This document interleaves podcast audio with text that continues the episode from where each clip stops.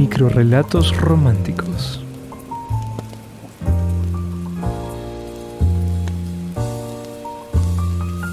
Cosas que mis citas de Tinder me ofrecieron.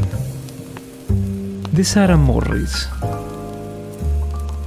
Algunas de las cosas que me ofrecieron mis citas de Tinder, aparte de sexo, claro, fueron frascos de mermelada, ayuda con la colocación de repisas, llevarme al aeropuerto, un helado de maní para la resaca, atajos por toda la ciudad, visitas a Costco, el teléfono de un comisionado de planeación, una consulta médica, una visita a la exposición de cuadros de Georgia O'Keeffe, solidaridad, pan casero de calabaza, historias acerca de sus madres, los mejores lugares para nadar y abrazos largos que no pasan de eso.